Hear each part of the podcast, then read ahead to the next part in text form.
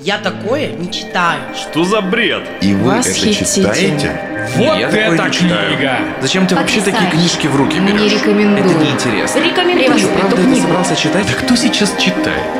Это спорно.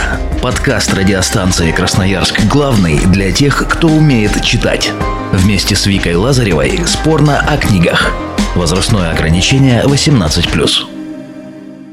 Привет, с вами Вика Лазарева. Вы слушаете подкаст радиостанции «Красноярск. Главный» – это спорно. Однажды я долго выбирала книгу, и знакомая со словами «это хорошая» посоветовала мне Харари. Позже, когда мы запустили наш подкаст о спорных книгах, мой приятель со словами «это просто литературный мусор» посоветовал обсудить все того же Харари. Как вы уже поняли, оба этих человека сегодня у меня в гостях. Ксения Борзина и Денис Иконников. Здравствуйте. Здравствуйте. Привет. Книга, которая вызвала э, такие ну, кардинально противоположные мнения «Сапиенс. Краткая история человечества» Юваль Ной Харари. В сети тоже все неоднозначно. Восторженные рецензии сменяются разгромными отзывами на книгу. И вот, пожалуйста, несколько наглядных. Блестящая книга, советую ее прочитать всем, кто интересуется историей и философией. Ни одну из научно-популярных книг я еще не читал так быстро, и ни одна из них не была настолько увлекательной. Или вот, например, суметь так непринужденно и, главное, уверенно нести полную ахинею на протяжении более чем 500 страниц стоит тому поучиться. Как можно понять из названия, это действительно краткая история человечества, правда, в рамках естественных наук и через призму биологии и культуры. Это некий субъективный взгляд автора на историю мира. А сам Харари – профессор исторического факультета Еврейского университета в Иерусалиме. Так что, действительно, эта книга «Мусор»? Почему человеку разумному не стоит читать эту книгу? И вообще, человек – это он или она? Коль скоро книга называется «Краткая история человечества», мы решили для начала узнать, а как сообщество людей из мира науки отнеслось к этой книге. Комментирует кандидат философских наук, доцент кафедры философии Гуманитарного института Сибирского федерального университета Илларионов Григорий Андреевич. Модную квазинаучную работу Ювала Харари «Сапиенс. Краткая история человечества» можно рассматривать в двух основных плоскостях. В научной плоскости работа представляет собой претензиозно поданную подборку давно обсуждаемых в науке идей. Идея воображения как основы социальности уже давно известна в науке. В пример можно привести концепции Маженера, Жильбера Дюрана или воображаемых сообществ Бенедикта Андерсона. А дифирамбы капиталистам повторяют идеи Макса Вебера. Эволюционизм и вовсе отсылает к проектам социальной физики и вульгарного материализма. В связи с этим, как научное исследование, книга Харари специалисту будет мало интересна. Историки и философы этими идеями давно уже знакомы. Основная суть книги лежит в плоскости идеологической. По сути, Харари спекулирует на, на науке с целью отстоять собственные идеологические воззрения. Причем аргументация призвана воздействовать скорее на эмоции читателя. Э, Полна необоснованных э, допущений, эмоциональных манипуляций, идеологических реверансов э, в виде дежурных осуждений всего, не входящего в идеологический мейнстрим Запада. Книга представляет собой маскирующийся под науч-поп идеологический манифест человека, желающего выполнять функции одновременно пророка и модного писателя. А Я бы сравнил книгу «Сапиенс. Краткая история человечества» с романом «Атлант расправил плечи» Айн Рэнд, где очередной пророк нового мирового порядка избрал не художественную, а научную маску для своих идей. Очень умный человек говорит вот сейчас о том, что он пытается одновременно исполнять роли пророка и модного писателя, немножко забывая о том, что сейчас уже давным-давно грань стерлась между этими вещами. Это одно и то же в наше время. Ксения, что скажете по поводу комментария такого? Эта книга для массового читателя. Естественно, она не будет и Мгм. представлять интерес для каких-то ученых, там, физиков, биологов, там, историков, археологов, но как э, человек, просто который хочет почитать интересную книгу, она написана достаточно легко. А, Есть моменты с такой долей юмора, вот. То есть э, какие-то знания, приобретенные в школе, забылись, их можно немножко себе в голове Здесь мы сталкиваемся с серьезной проблемой, потому что я сейчас не буду приравнивать книгу Харари к тем, о которых я хочу сказать, но есть разные книги для массового читателя. А, например, вот э, Суворов у нас был, и Виктор, так называемый, со своей книгой «Ледокол» для массового читателя, который забыл историю в школе. Или были там, протоколы сионских мудрецов неизвестного автора. Книга для массового читателя, которому просто интересно узнать про евреев, а что они там такое творят. Или вот Адольф Гитлер написал книжку «Майнкамп», тоже для массового читателя, который вот, ну, ему интересно там что-то узнать. Я не скажу, что Харари это вот, вот это, но в каком-то смысле он очень-очень-очень струя. А вот у нас, кстати, есть э, фрагмент интервью Харари на одном из российских федеральных телеканалов. Давайте тоже послушаем. Мы живем в эпоху глобализма, и чтобы понять современный мир, необходима глобальная перспектива. В большинстве стран, возможно, не в России, но совершенно точно в Израиле и в большинстве стран, где я бывал, школа учит детей лишь истории своей страны, и большинство книг посвящено лишь местной истории и культуре. Глобальная перспектива отсутствует. А это именно та перспектива, которую я стремился открыть людям через свои книги. Потому что невозможно понять этот мир только через историю вашей собственной страны. Он врет, скотина. Ну-ка, говори. По крайней мере, в СССР, ну и в наших советских программах, по, которых мы еще, по которым мы еще учились э, там, в начале нашего российского бытия, э, действительно шире все рассматривалось в плане истории человечества. То есть не было зацикливания такого именно на нашей стране. Вот американцы, французы, англичане и так далее говорят, что у них действительно все через вот эту призму подается а больше там вот однобоко. Но он с точки зрения расширения этого взгляда, он не делает практически ничего в своих книгах на самом деле. Он просто предлагает еще один узкий взгляд с еще одной вполне определенной в пространстве позиции. Получилось объективно посмотреть на другие страны, не предвзято? Естественно, нет. Был такой момент в его книге, когда я, я заржал прямо в метро люди напугались, потому что люди, ну, они удивляются, когда кто-то вдруг внезапно в метро ржать начинает, там, рядом с ними в одном вагоне. Это было дело уже ближе к концу его книги, там он рассуждает о правах женщин, о феминизме. И такую шикарную фразу выдает. «А, Даже в Германии права женщин э, всерьез начали рассматриваться там, в 1997 году. Он это говорит, имея в виду какой-то там законный закон или какой-то подзаконный акт. Дело не в этом. Он, допустим, говоря об этом, в плане объективности в рассмотрении там разных стран, да, он никогда не скажет, например, что права женщин впервые во всей полноте и по полной программе были приняты где? Советской России после Октябрьской революции. Я говорю это не потому, что мне обидно за державу. Мне по большому счету все равно, что он там пишет про мою страну. Я сейчас из его же системы координат смотрю. А из его системы координат получается вот что. Получается вот эта шикарная фраза. Даже в Германии. То есть, как это в моем экземпляре книги было. Even in Germany. Вот. И я такой, ай, Юваль, ты, ты чё? Что значит даже в Германии? Ты же еврей. А когда вышла книга «Сапиенс»? Она вышла в 2011 году. Так вот, сейчас не, не хитрая арифметика, 55 и 11, 67. Короче, даже в Германии, вот в этой даже в Германии, менее чем за 70 лет, менее чем за одну среднюю человеческую жизнь до этого – Твоих, уважаемый Юваль, предков жгли в печках конвейерным методом. Даже в Германии, вот в этой вот великолепной стране, которая сейчас у тебя локомотив прямо прогресса. Это объективность? Ксения. Даже рядом ну, не лежит. Мне кажется, он и не претендует прям вот на какую-то объективность. Это его точка зрения. И там очень много авторских... Он сейчас сказал, что претендует. Ну, Смотрите, вот где-то раньше этой книги я прочитала другую книгу, она мне тоже, в общем-то, понравилась. Но когда я брала эту книгу, называется «Краткая история США» а, Роберта Ремини.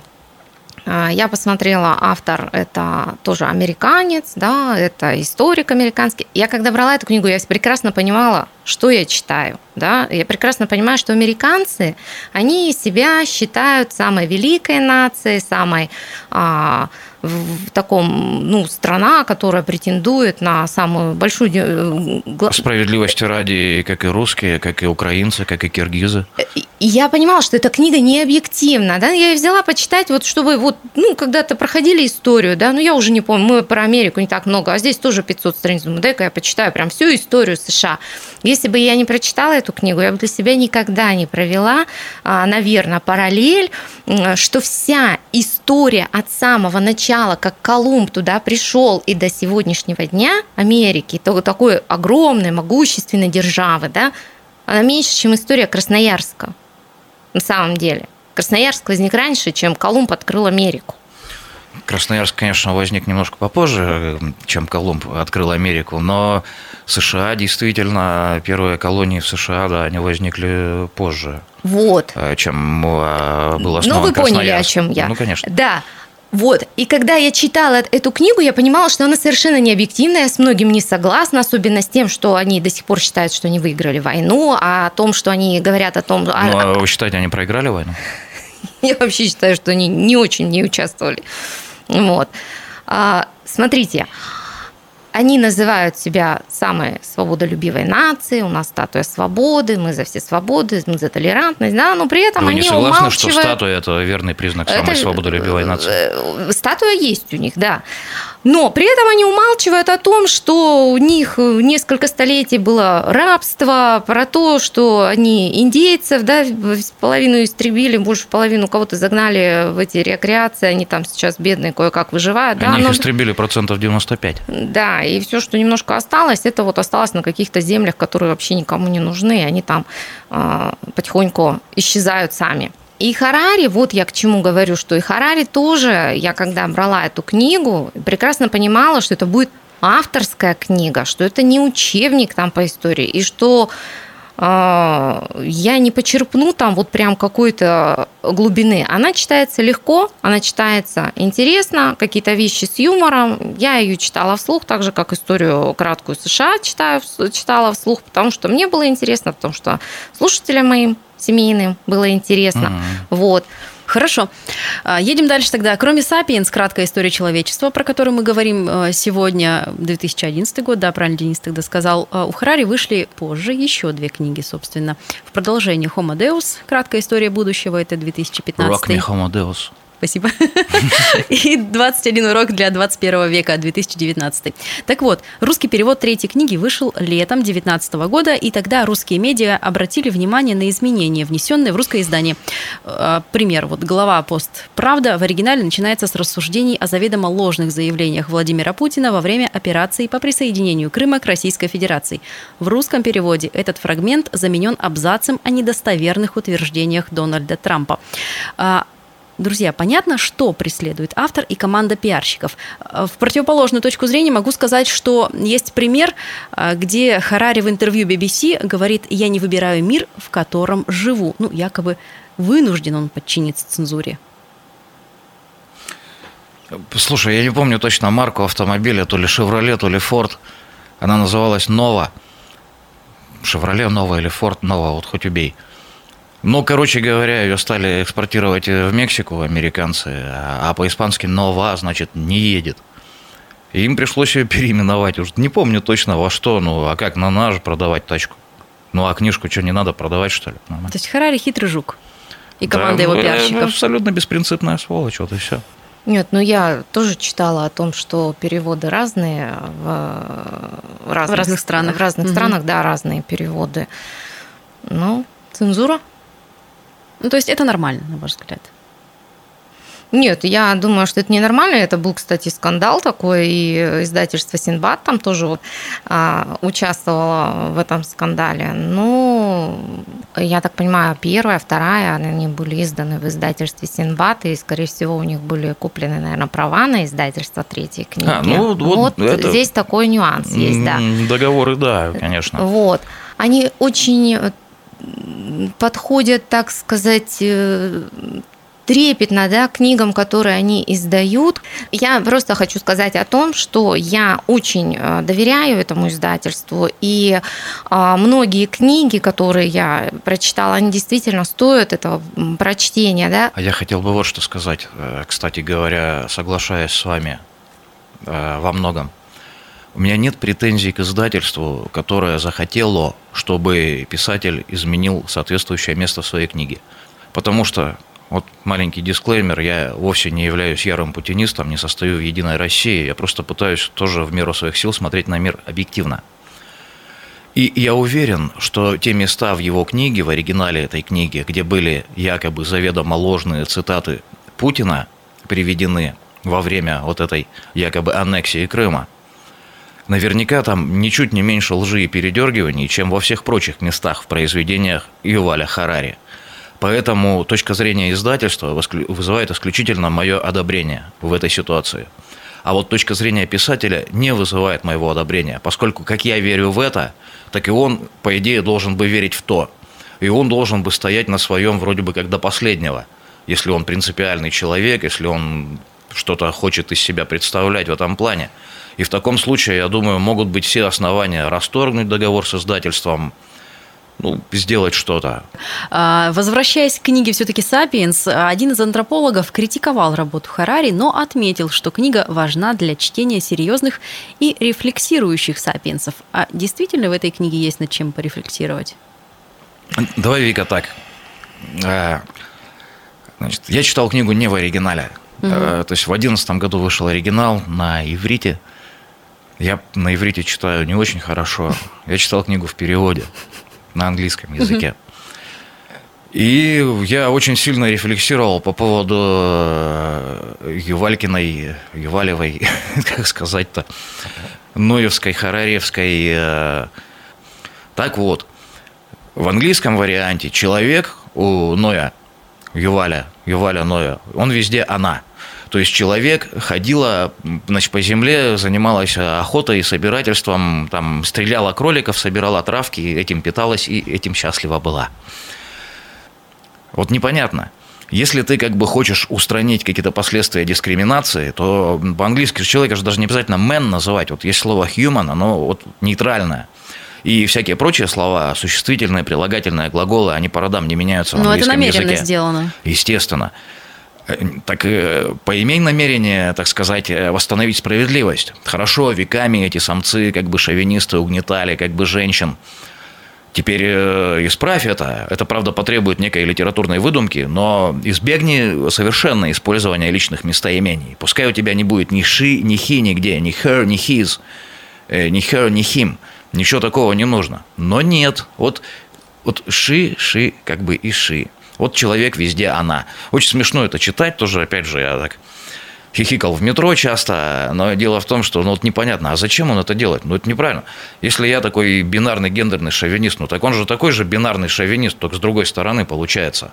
Я думаю, что здесь нужно а, говорить о том, насколько, что, что читатель хочет вот подчеркнуть для себя в этой книге. То есть насколько да, он думающий, насколько он э, настроен а, из курса истории я запомнила вот эту вот картинку, да, как угу. человек появился, да, угу. вот она, эта обезьяна, потом шла стрелочка, обезьяна уже такая полуходячая ходячая обезьяна, дальше стрелочка, эта обезьяна Там немножко вот вот, выпрямилась, ну, вот они, да. да, и потом в самом конце она совсем выпрямилась и стала А потом похожа... в самом конце там Кит Ричардс с гитарой. Вот.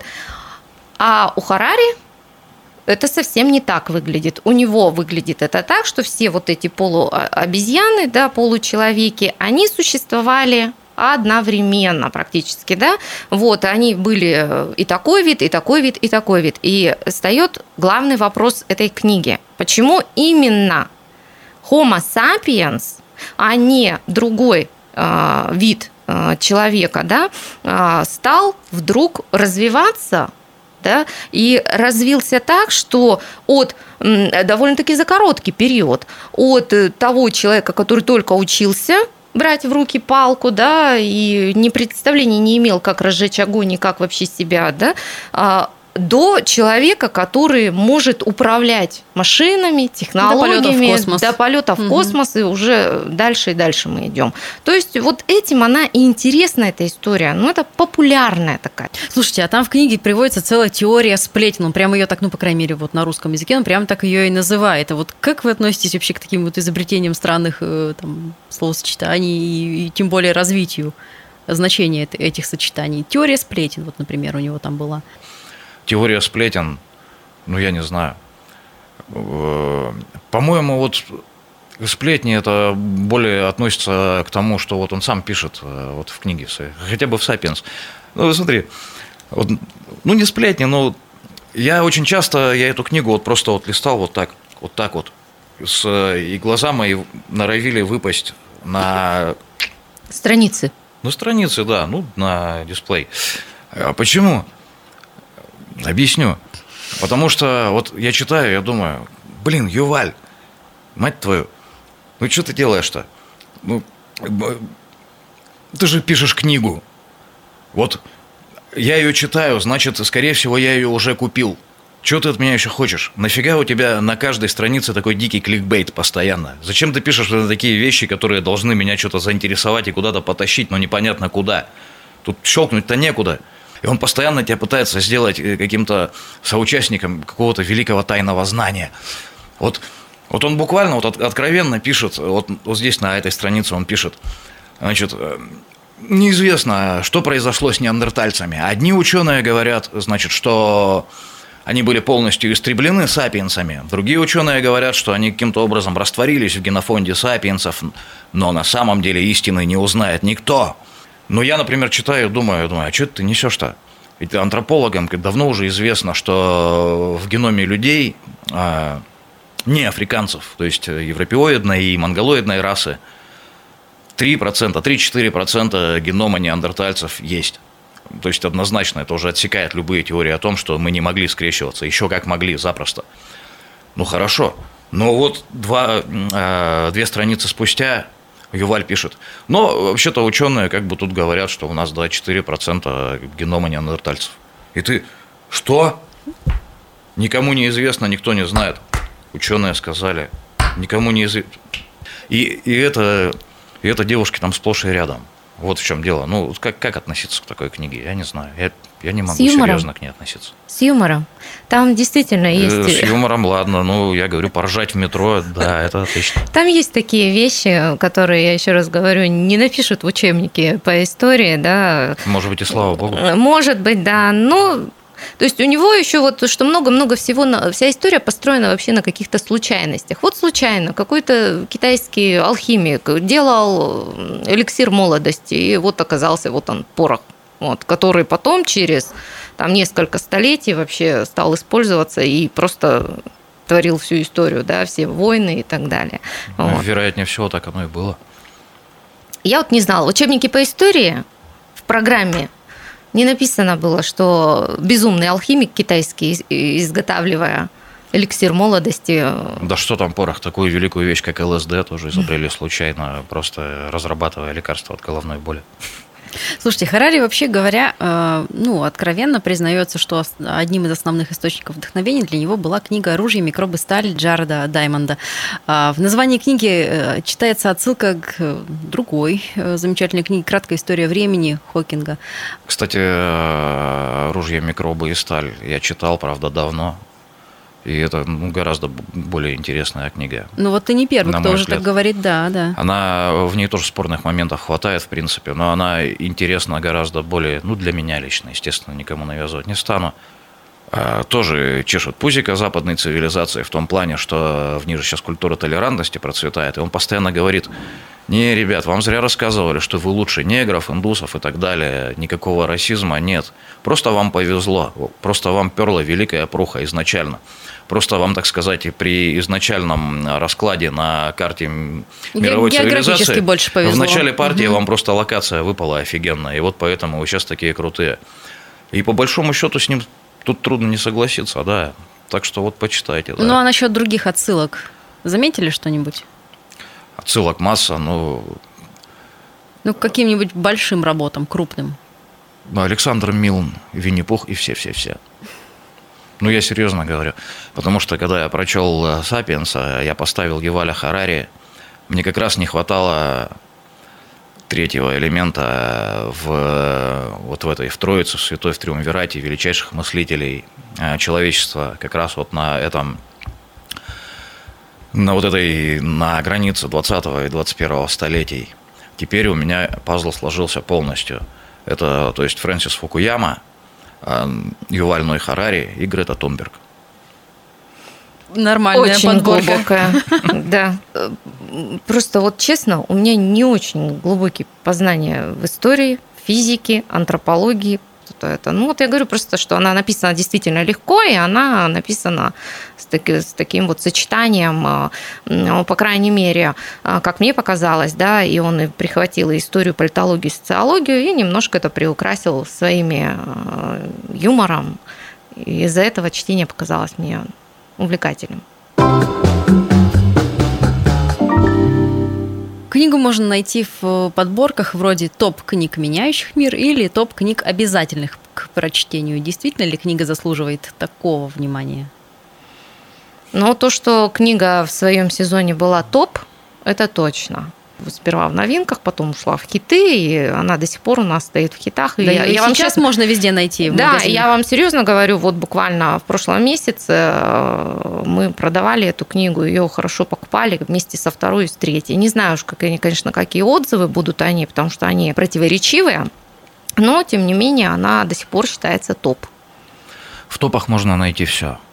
В свое время в самых-самых топах можно было того же Фрэнсиса Фукуяму найти, можно было Роберта Кiyosaki найти. Кого угодно в современных российских музыкальных топах можно найти таких артистов, как Моргенштерн. Они не говорят ни о чем абсолютно, кроме того, что это хорошо продается. Пусть в ваших личных топах будут только хорошие книги, которые действительно вам могут быть чем-то полезны. Спасибо. Мои гости на сегодня Ксения Борзина, Денис Иконников. С вами была также Вика Лазарева. Только хороших вам книг. Пока. Я такое не читаю. Что за бред? И вы это Восхитительно. читаете? Вот Я это не читаю. книга! Зачем ты вообще такие книжки в руки Не берешь? рекомендую. Это неинтересно. Рекомендую Ты что, правда это собрался читать? Да кто сейчас читает? Это спорно. Подкаст радиостанции Красноярск главный для тех, кто умеет читать. Вместе с Викой Лазаревой спорно о книгах. Возрастное ограничение 18+.